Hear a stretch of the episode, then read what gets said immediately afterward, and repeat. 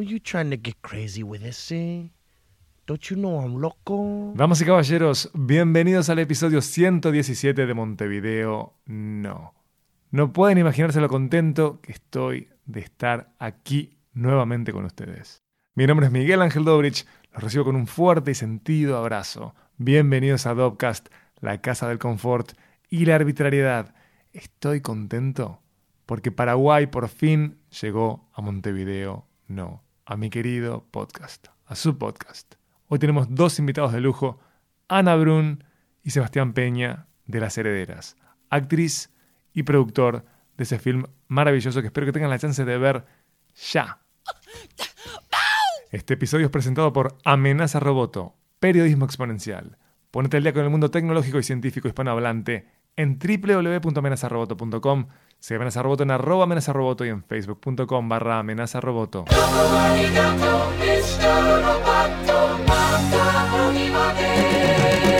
Estamos en el episodio 117 y Paraguay, este país tan querido, que tiene muchas cosas en común con Uruguay, está acá, con dos embajadores que son de lujo, hiper generosos, personas divertidas, inteligentes, Sebastián Peña, productor de Las Herederas, y Ana Brun, que es la protagonista de este film que amé. Y de verdad espero que tengan la chance de verlo. Con ambos coincidí en Brasil, en el Festival de Cine de Gramado, un festival hermoso, en una ciudad muy linda que propicia el diálogo. No grabamos en las mejores condiciones de audio, porque con Sebastián grabamos en un bar de un hotel, al lado de una ventana, con tráfico, pero se escucha bien, se puede disfrutar del sonido ambiente, de los autos, de los énfasis de Sebastián que suele golpear la mesa cuando está desarrollando sus ideas o dando sentencias. También se darán cuenta del caos que había cuando hablé con Ana Brun.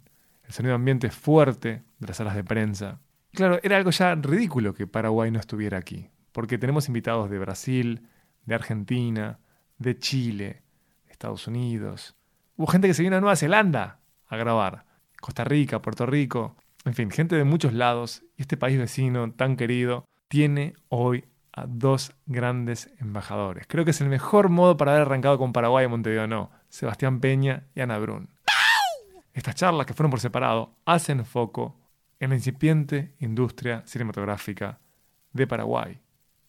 Un país que viene produciendo joyas, joyas desde hace años. Si quieren escribirnos, lo pueden hacer desde facebook.com barra Dopcast y también me pueden enviar un mail desde www.dopcast.uy. Ahí tienen la chance de escribir ese mail, que yo lo lea y le responderé. A veces con delay, pero respondo, che. Te invito a que nos sigas en arroba mvdnopod, m de corta no pod, y arroba.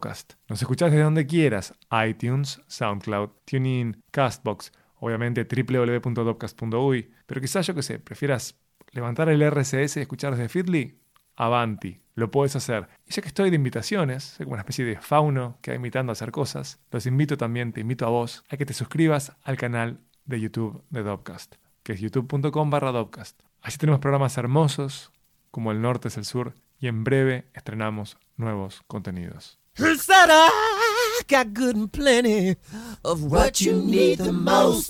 Por último, te invito a que te acerques a los destacados de Dopcast en Medium, que se escribe medium.com barra Dopcast.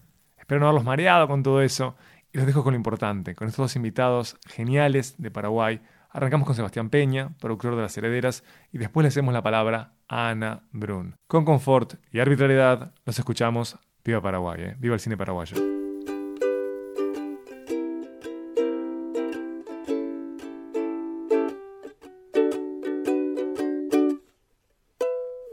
A ver, ¿cómo puedo explicar eso? Yo creo que de alguna manera, inconscientemente eh, y, conscientemente y en diferentes momentos de mi vida, siempre quise y supe que iba a relacionarme con el cine. Siempre tuve un interés por el cine eh, y sobre todo eh, por el, aspecto literario del cine. Me gusta mucho leer y escribir. Escribí y publiqué también en Asunción. Pero también durante 10 años estuve al frente de una editorial y bueno, editábamos eh, una publicación que se llama La Wild, la revista Wild, que fue la primera revista de cultura urbana de Asunción, en la historia. ¿La white como la blanca? Wild, Ah, wild como sí, salvaje. Wild, sí. Entonces fue la primera revista con un corte editorial eh, eh, apuntado a la cultura urbana en general y también cuando digo cultura urbana es una cuestión sumamente incipiente en Asunción porque estamos hablando unos 10 a 12 años luego del golpe, que es cuando empieza a construirse como una cultura urbana eh, en el sentido estricto del término. ¿no? Dame el contexto del golpe, porque nosotros en América Latina en general sabemos las crisis económicas y políticas de todos nuestros países y cuando hablamos del golpe en Paraguay son múltiples los golpes. los golpes, ¿no? Es una historia Es como importante. compleja con el Partido Colorado. Sí. Entonces, ¿de qué año estamos hablando? Este golpe al que estoy muy bien, me parece muy bien esa, esa, eh, esa especificación. El golpe al que me refiero es el golpe del 89, que es el golpe eh, que lo baja Stroessner, luego de 35 años de dictadura. Bueno, eso configuró un país, ¿verdad? Una, casi un ADN cultural, porque son 35 años. Eh, entonces, bueno, a partir de ahí realmente se empieza, empieza a cambiar la sociedad paraguaya en muchos aspectos y se empieza a construir como una, una cultura urbana, porque, bueno, antes no podían, no, no había muchos eventos, no había mucha producción cultural, porque estaba todo muy limitado a una versión nacionalista de lo que es Paraguay en términos culturales. Entonces en ese contexto van surgiendo muchas cosas y bueno, yo, yo estaba vivía en Estados Unidos, me vuelvo, me hago socio de un grupo de amigos que teníamos varios emprendimientos, uno de esos emprendimientos era una editorial y ahí yo eh, empiezo a editar la Wild y a través de la Wild me empiezo a relacionar eh, porque el, el, corte editorial eh, incluía fotografía, un foco de fotografía, básicamente muchos asociaban como una, como una revista de fotografía fotografía, cine, literatura, un poco de política, medio ambiente, debate, eh, moda. ¿okay? Y, en ese, en ese contexto, bueno, eh, también eh, algunos programas de televisión que no vale la pena mencionar, pero en ese contexto entré en contacto con mucha gente que estaba trabajando en cine en Paraguay, que como sabes es, un, es una, una, cuestión sumamente incipiente. Eh, y desde ahí yo, yo creo que, que, que tenía como una meta, no, no, abiertamente así eh, puesta sobre la mesa, pero acá en el, en el, fondo de mi mente era, bueno, algún día tengo que relacionarme. Entonces, en el 2002, en el 2011, yo salgo de la editorial, salgo de esa empresa, eh, vendo mis acciones. Dijiste, me cansé de perder plata en el mundo editorial, quiero perder plata en el cine. Mejor no lo pudiste poner, ¿eh? eh cambiar un poco de rubro donde uno deba perder plata. Eh, entonces, bueno, salgo de esa empresa, vendo mis acciones en el 2011, me tomo un año sabático y ahí con un, con un amigo fundamos Púa Tarara Films. Ya teníamos sobre la Pura mesa- Tarará Films. Púa Tarara. Ah, Púa Tarará. Sí, Púa Tarara es la púa, es la púa, la púa. Y Tarara es básicamente la vuelta, es el, trompo. Básicamente se le llama, Púa Tarara en realidad se utiliza para llamarle a alguien que no se puede quedar quieto. Como nosotros no podíamos quedarnos quietos, siempre estábamos entonces eh, fundamos Puerta Films ya con dos proyectos en ciernes que eran un documental con producción con España, Argentina, Colombia y Perú, que era sobre trata de personas, que a nosotros nos tocaba muy de cerca porque Paraguay es uno de los eh, países fuente de víctimas de trata más grandes hacia España y hacia Argentina también. Entonces la directora, bueno, dijo, bueno, vamos a filmar en Paraguay, nosotros nos, nos metimos en una, fue una coproducción con Ibermedia también. Y el otro proyecto fue un proyecto que se llamó Guaraní, que bueno, que estuvo en el Gramado hace tres años, que estuvo acá, ganó Mejor Actor y Mejor Película. Una belleza de película. Ah, cierto que me, que me comentaste. Eh, que lo coprodujimos con Argentina. Sí. Eso fue nuestro comienzo, en el 2000, 2014, 2013, 2014, 2015. Y bueno, a mediados del 2015 me contacta Marcelo y ahí comienza este nuevo proyecto. Así fue, casi, casi sin querer, porque yo estaba tomando mis años sabáticos, estaba escribiendo lo que sería eventualmente un guion. Ahí yo ya quería hacer algo. Y ahí es que Osvaldo me dice, bueno, tenemos estas dos cosas. Dale, creemos Guatarara y así fue como una... Y eligieron dos de las mejores películas de América. No de Paraguay, de América. Sí. Eligieron muy bien, sí. radicalmente bien. Y con la heredera hace algo maravilloso, es que ha puesto al cine paraguayo en el mapa mundial, tras Berlín. Sí, efectivamente. Sí. Nosotros decimos que de alguna manera eh, eh, nosotros siempre nos sentimos muy relacionados con, con Uruguay en, en todo sentido. Bueno, tenemos el problema que nos confunden en todos lados. Bueno, para comenzar con eso, ¿no? nos confunden los, los guays No sé si a ustedes les pasa, pero a nosotros nos pasa todo, el tiempo. Todo el tiempo. O sea, ah, no- no, eso es Uruguay. No, no, eso es Paraguay. De hecho, nosotros tenemos un gran problema identitario porque a donde vamos siempre nos dicen argentino, no uruguayo. No uruguayo. Entonces no somos uruguayos, somos no uruguayos No, Uruguay. junto y después tenemos este problema de sí, sí, Paraguay, no, no, Uruguay, sí, es guaraní, pero Tal cual. No, es que nos pasa lo mismo, ¿eh? Nos pasa lo mismo. Sí, bueno, ¿y qué, y qué tal con qué, qué pasa por Uruguay? No, no, es Paraguay. Uruguay es... Entonces tenemos esa cuestión con Uruguay, aparte, bueno, la escala del país, eh, de alguna manera somos los pequeños de- de- del, del El- Río de la Plata. y el fútbol feo. Tenemos los dos fútbol- eh, el selecciones fútbol de fútbol garra, feo. el fútbol así tipo de pura garra. Fútbol feo, fútbol que eh, selecciones que arruinan las selecciones de otras. Tal cual, así, tal cual, exactamente. Y entonces también eso se da con el proceso cinematográfico, solamente que Uruguay está unos 20 años adelante, está haciendo un trabajo increíble realmente, entonces miramos mucho Uruguay, la experiencia uruguaya es genial, eh, porque podemos, eh, nos sentimos identificados. eh, y bueno, de hecho la coproducción que hicimos ahora con, con la gente de Mutante fue genial, nosotros, eh, aparte de ser amigos entrañables, Agus, eh, Agustina Chiarino y Fernando Epstein son son eh, compañeros de trabajo de los cuales aprendimos muchísimo y, y, bueno, estamos súper contentos con, con Uruguay. Eh, en realidad no sé por qué estábamos Ah, hablando pero ya que tuvimos este desvío, Eh, me intriga cómo es que te vinculás con Fernando y con Agostina, que si no los conocen, ellos son dos productores que trabajaban en Control Z, que fue sin duda la productora que contribuyó a que hubiera una especie de marca, entre comillas, del cine uruguayo, ¿no? Con, con 25 watts, con whisky, Acne, La Perrera, etc. ¿Cómo es que llegan a, a Bueno, y justamente eso, ahora, me acuerdo, realmente... eh, eh, Porque Fernando la- es editor además de la Sí, película. Fernando aparte es editor. Entonces, de alguna manera, eh, todas estas películas uruguayas geniales que, que- que acabas de nombrar, eh, hicieron como un camino simbólico de lo que fue el cine uruguayo en los últimos 20 años, 20, 25 años. Y también pasó lo mismo en Paraguay, solamente que un poco después, con Hamaca Paraguaya de Paz Encina, eh, luego un poco después ya con Siete Cajas, ¿verdad? de Tana Shembori y Juan Camanella. Y como que las herederas también entra a consolidar ese, esa seguidilla de películas que empezaron a visibilizar a Paraguay en, en el espectro del cine. ¿verdad? Y en ese sentido también eso pasó con todas estas películas en Uruguay. Y con Agus y con Fer, eh, la conexión es, eh, bueno, Fer tiene una conexión con Paraguay porque su esposa es de Paraguay, eh, que también está, eh, trabaja en cine y es productora y directora también.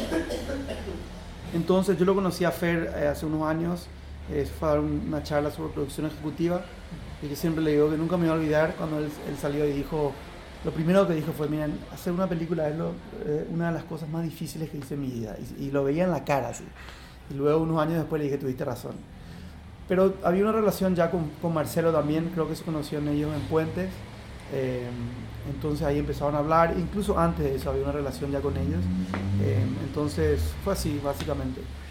Básicamente fue esa la relación con, la conexión, mejor dicho, con AU y con, con Fer y bueno, obviamente las referencias que tienen ellos. Y, te digo, también porque sentíamos de que eh, esta podía ser una película eh, interesante en esa, en, ese- en esa trayectoria del cine en Paraguay. Eh, nos propusimos que sea así, obviamente no, sabíamos que estábamos seguros.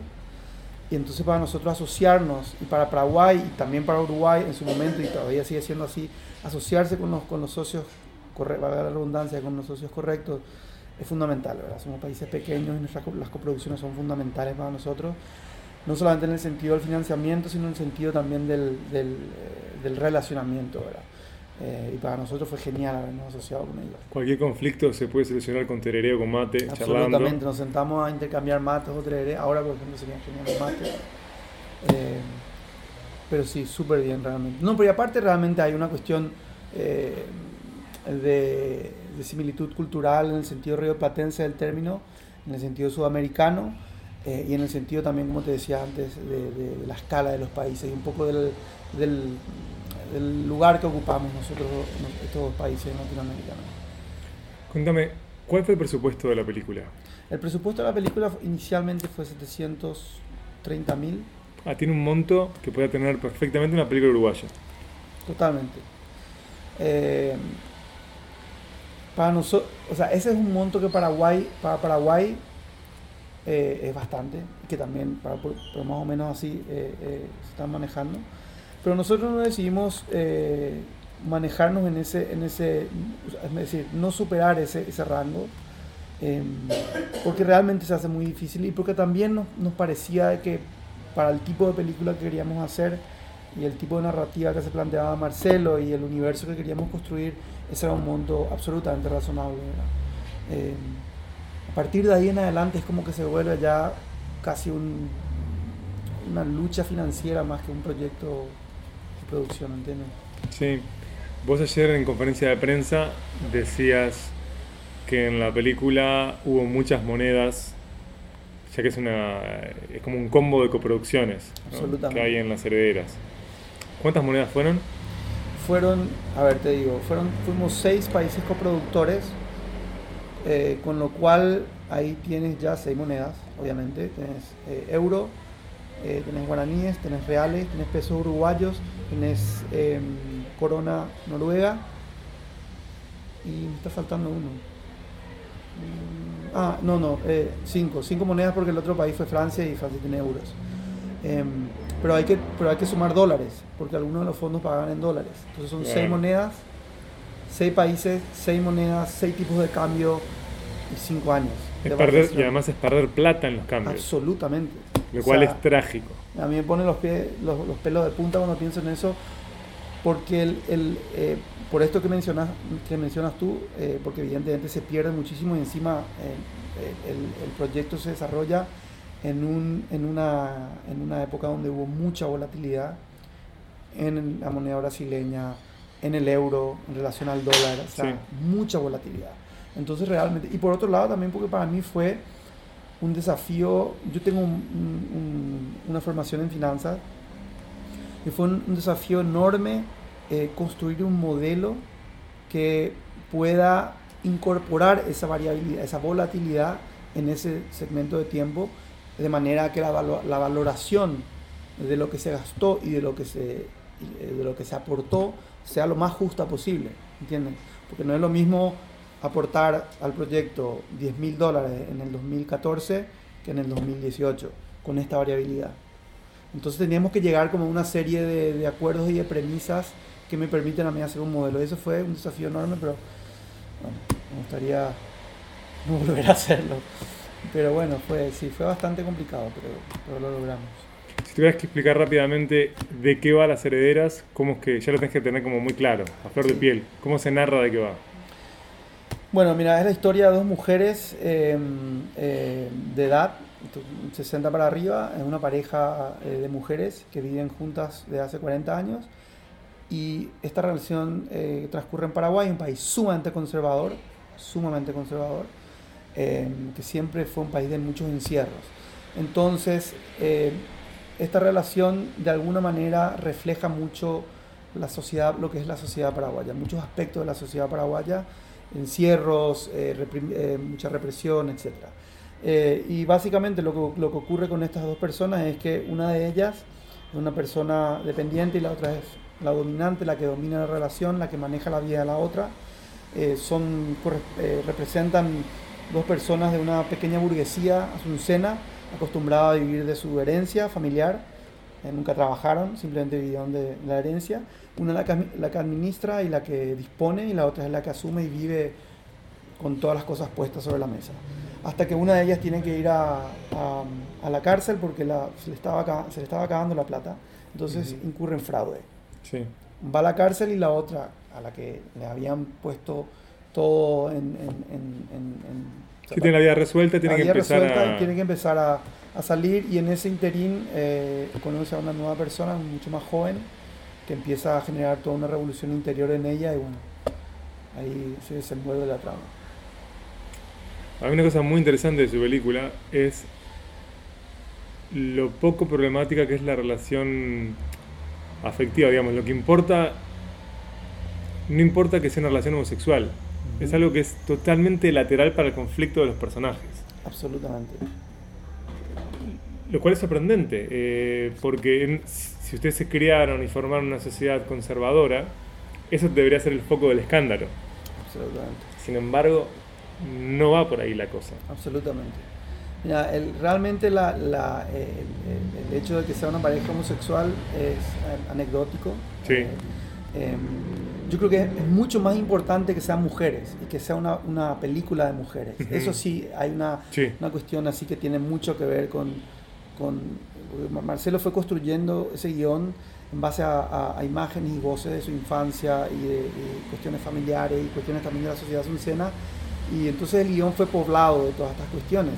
Eh, él siempre cuenta que él pasaba mucho tiempo con mujeres de su familia. Entonces es como que va trayendo esas voces y esas imágenes que se mezclan obviamente con otras cuestiones y con personajes ficticios. Eh, entonces tiene que ver con una película más de mujeres. El hecho que sea una pareja homosexual es totalmente anecdótico, anecdótico como lo dices tú. Y la cuestión es de que estas dos personas se enfrentan a una situación de vida absolutamente identificable para cualquier persona de cualquier lugar del mundo. En ese sentido, una película muy universal. Sí. ¿verdad? Y- y- Es que es universal a partir, de lo, a partir de lo particular, porque la película es indiscutiblemente paraguaya y, y desde ahí, desde lo particular, es que es abierta para todos. Absolutamente. El contexto, digamos, de alguna manera, eh, sí, el contexto eh, eh, social, por así decirlo, tiene que ver con Paraguay, porque a través de los detalles de ese segmento socioeconómico surgen, eh, bueno, particularidades que tienen que ver con la cultura paraguaya, ¿verdad? Pero la problemática es universal, tal como lo dices tú. Sí. Entonces yo creo que ese juego entre lo universal y lo local y el hecho que son un universo de mujeres cayó muy bien. Eh, y después también tiene que ver con, con el, con el estilo narrativo que se plantea Marcelo y que lo construimos junto eh, con la producción. Ese universo que construimos, un universo sumamente detallado, pero muy minimalista también. Y no solamente en los objetos, en los espacios, sino también en la luz, en los silencios, eh, en, en- en- en- el transcurso del tiempo.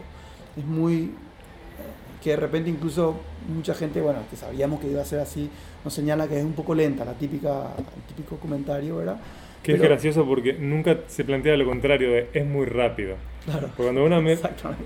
eh, una película como Las Herederas, tiene un manejo del tiempo que es más cercano a cómo es el tiempo real. Ujú.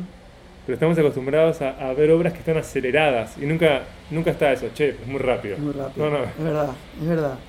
Entonces, bueno, qué sé yo, eh, eh, yo creo que tiene que ver un poco con, con todo eso. Bueno, y, con- Y además tienen uno de los mejores castings de la historia. sí, O sea, las Sí. actrices que llevan adelante esta película son una maravilla. Sí, sí, sí. Y cuando te mencionaba sobre la construcción del universo de las herederas, evidentemente eh, todo lo que fue el casting fue sumamente, fuimos sumamente cuidadosos. Marcelo, que tiene un nivel de detalle y un nivel de trabajo así muy, muy exigente, trabajó con las chicas un año antes. Ujú. Em, las chicas son, eh, nosotros le decimos chicas, eh, son, eh, tienen un, un, vamos a decir, un- una, tra- cierta trayecto- trayectoria en teatro, bueno, sobre todo Margarita, que está hace 50 años haciendo teatro, también Ana Ivanova, que creo que hace 15, 20 años hace teatro, y Ana Brum, justamente fue la que hizo uno o dos obras, pero nunca hizo más nada. La revelación. La revelación total. Entonces hubo un trabajo, eh, Ma- Marcelo tiene una, una cuestión que me parece importante recalcar, aparte de lo que decía, que es una persona muy detallista, eh, una persona sumamente humana y en ese sentido él eh, entabla un- un- una, una- una forma de relacionamiento con ella en el proceso de casting que tiene que ver con hacerles sentir, eh, hacerles sentirles cómodas, ¿verdad? Primero, con quiénes son ellas en la vida real y a partir de quiénes son ellas en la vida real, ver cómo mejor trabajar el personaje que se está planteando. Entonces, esa, cuestión de sentirse cómodo con quienes son fue muy importante. Eh, y, bueno, y- y fue así, ¿verdad? Incluso muchas de las otras personas que están tampoco son actrices. Es el caso de Pituca. El caso de Pituca, que Que ustedes no saben quién es Pituca, pero les recomiendo que vean las herederas. Pituca es lo máximo. Es el alfa y el Sí, omega. Es todo. totalmente, totalmente. Porque además todos conocemos una Pituca. Absol- eso, eso me encanta que hayas dicho porque nosotros, el, el- nuestro, nuestro agente de ventas es Luxbox, eh, uno, una de las personas ahí que, eh, que él es originalmente de Marruecos, y me decía, es mi abuela, ¿entendés? Y después mucha otra gente me dice, sí, es mi tía, eh, es la vecina, la amiga de mi abuela, o sea, es un personaje universal eh, que representa a esa señora de sociedad, que bueno, Entonces, y, fue, y, eh, realmente yo sé que muchas veces uno corre riesgo al decir esto, pero esa, ella es tal cual en la película como en la vida real. Y esto te lo hizo Ana Brum. Sí, sí, sí. Es historia- una maravilla. Es una maravilla. Y, y una cosa que quiero decir sobre, sobre Pituca es, es que la que más peleó por, por, por, por espacio en la película por Pituca fue Agus, Agus Chiarino. Y decía, esta es genial. A nosotros nos encantaba. Entonces Marcelo tenía, cuando estaba editando, decía, se editó en Montevideo, en Fernando. Entonces estaba ahí, Agus, no, hay que meterla más, hay que meterla más. Y fue un- una revelación Oro. total y, y- y impresionante. sí, Oro. genial. Eh, sé que tenés que ir, así que solo quiero hacer como la última pregunta, la última serie, si hay un par de preguntas parasitarias. Eh, recién me hablabas de tu agente de ventas. Yo lo que quería saber es si ustedes ya han podido desarrollar alguna clase de vínculo con alguna plataforma de video on demand para que la película después se pueda ver eh, una vez que deje de estar en el círculo de salas. Estamos en ese El proceso. circuito, perdón, estamos sí. en ese proceso, estamos realmente todavía casi en el, en el, diría yo, en el medio del, del tour por festivales. Eso nos va a llevar todavía seguramente hasta, hasta marzo. Eh, estamos en la segunda mitad. Eh, pero sí, tuvimos, de hecho tuvimos un acercamiento, una plataforma ya en Berlín. eh, y nosotros decidimos no, no tomar la, la propuesta porque implicaba no hacer el recorrido. ¿Puedes decirme qué plataforma era? Eh, ¿Era Netflix? Sí. Ok. Eh, fue muy interesante, pero queríamos, sentíamos que esta es una película que tendría que hacer su recorrido. Eh, y bueno, evidentemente va a llegar el momento de, de luego de, de- De poder negociar con la plataforma de on demand. absolutamente.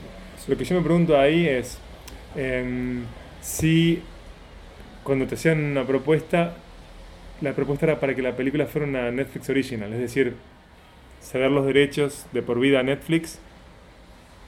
¿Era esa la propuesta? Básicamente, no tal, no tan así, pero implicaba, a ver, implicaba una serie de decisiones de nuestra parte. Sí, dejar de girar la película. Claro, que, que nosotros vimos de que. Yo creo que hay. hay nosotros, a ver, yo- lo hablamos de esto con, entre todos los socios, Marcelo, entre todos.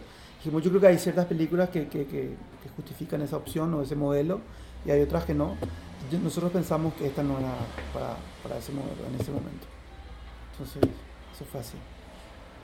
Pero igual estuvimos, no, no, nos encantó que, que se hayan eh, acercado, que, hayan, que hayamos recibido esa, Por supuesto, estamos hablando de alguna manera fue una, una, una cierta validación eh, cuando todavía no habíamos salido. Eso era dos días después o tres días después de, del estreno en Berlín. Entonces fue como una, ok, algo O sea, hicimos no, bien. no había habido fallo todavía en el festival.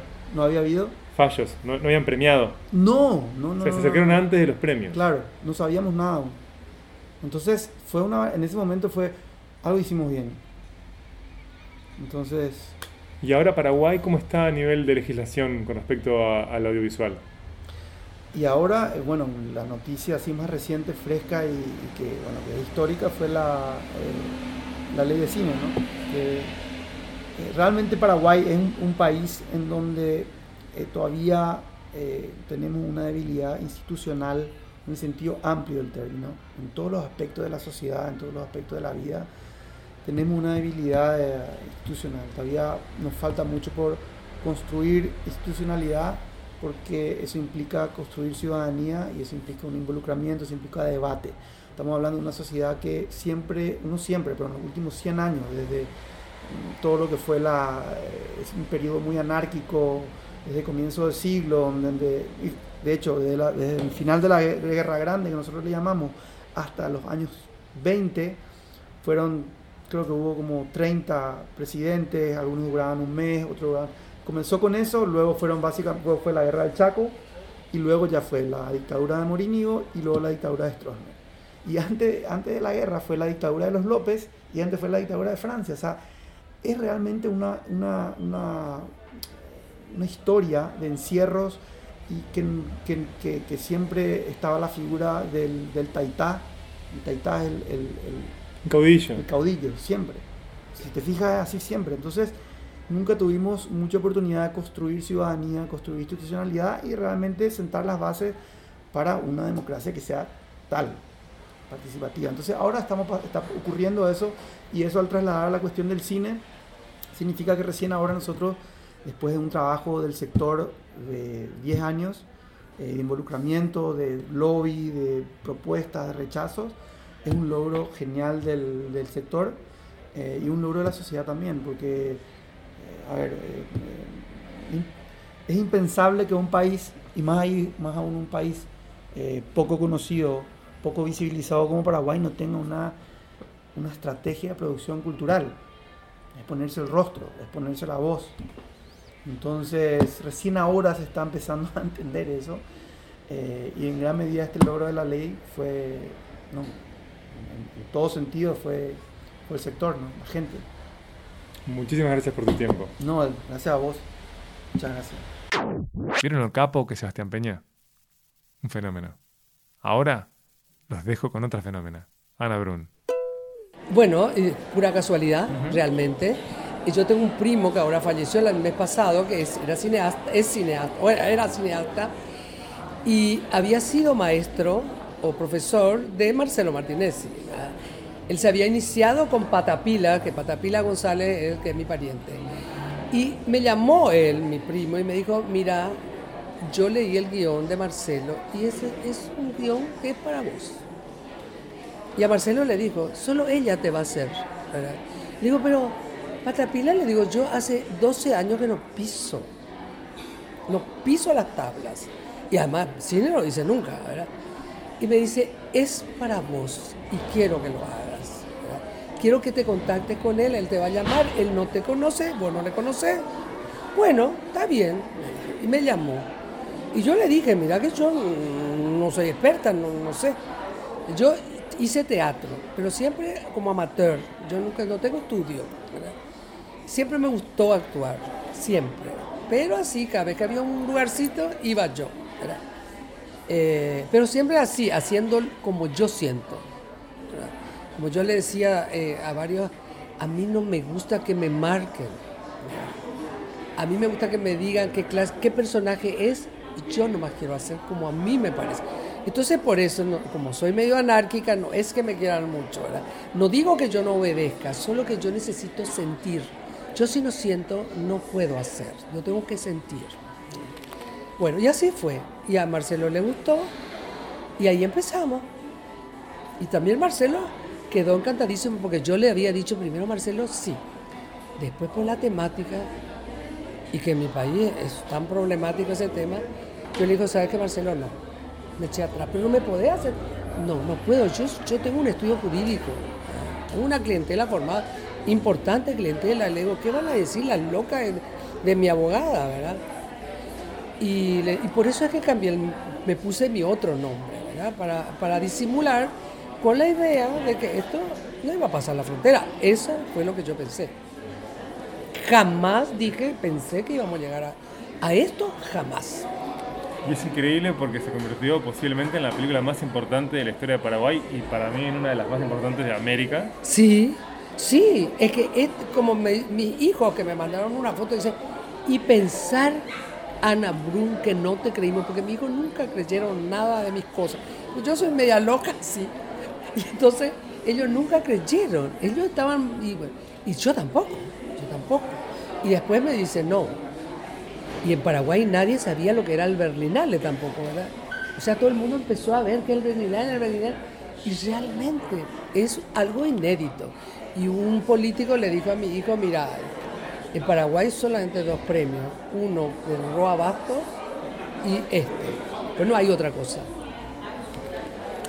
¿Y cómo lograste que coexistiera tu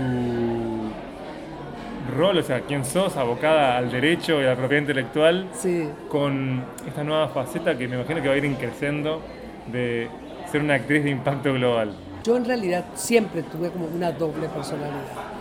Yo eh, yo tengo la, eh, Patricia es la profesional, es la, yo soy absolutamente, eh, diríamos, cumplidora del horario, de todos los compromisos, no te voy a fallar, nunca te voy a dejar. Y tengo la Ana, que la tuve siempre. La Ana que vaga, que vuela, que anda disparateando por ahí y que justamente muchas veces dispara, vuela, sueña. Y siempre a veces yo le digo, yo misma me miro al espejo y le digo, Ana, deja de hacer disparates. portate bien, porque yo soy, la Ana siempre está volando, siempre está soñando, nunca está en la realidad. Ella no. ¿Cómo estuvo la experiencia hace unos días por Uruguay? Estuvieron en Montevideo, en Piriápolis. Ah, me encantó. Bueno, yo amo Uruguay.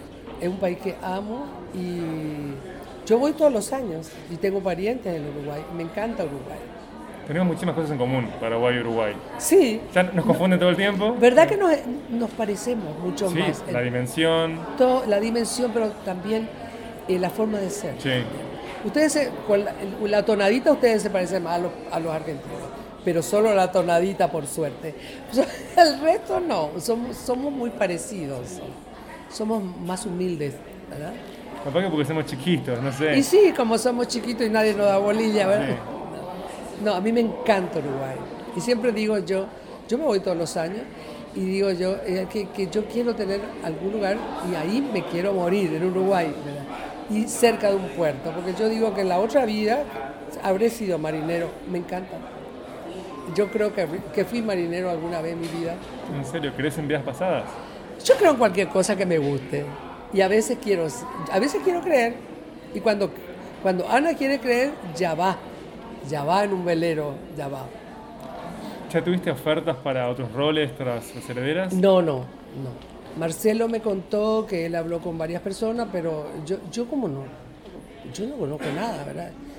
Y le dije, mira Marcelo, yo cualquier cosa que me digan, yo te, te- te voy a poner a vos, porque yo no tengo ni idea cómo funciona esto. Ni idea. Así que no sé, no sé si podría hacerlo, no sé ni cómo se hace. Y, yo realmente le agradezco a Marcelo porque él, él solamente me siguió con la cámara. Prácticamente él solamente me seguía, me seguía.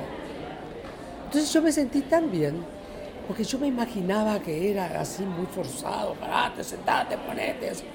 Yo como no sabía. Y entonces me sentí bien. Me dejó ser yo, que es como me gusta ser. Es divino el casting, es cómo interactúan entre ustedes. Es una maravilla lo que se ve en la película y después poder verlas en conferencias de prensa juntas. Son de como los equipos más divertidos y entrañables de la Tierra. Bueno, eh, yo eso le decía que nosotros somos, nos llevamos re bien, no tuvimos ningún tipo de roce, ¿verdad? Bueno, en general todas son personas muy, muy agradables, porque es muy desagradable tener compañeros con quien después no te entendés, ¿verdad? Y, y yo, bueno, yo no soy conflictiva, yo me entiendo con todo el mundo. Y, pero me reía porque el casting lo hicimos, yo con Margarita, eh, ella es una maestra del teatro, y Ana Ivanova también. Y las dos únicas que no teníamos nada, eh, Pituca y yo, pero que somos amigas, ¿verdad?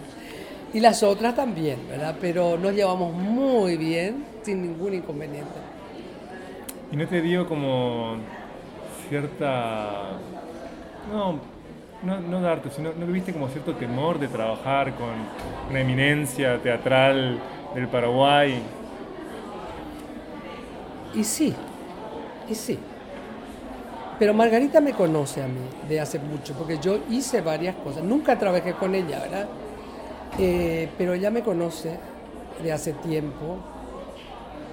Y ella, si ella no tuvo problemas, yo porque tendría que tener problemas. Yo soy muy osada. Yo empecé a hacer teatro de la mano de, de un de don Héctor de los Ríos.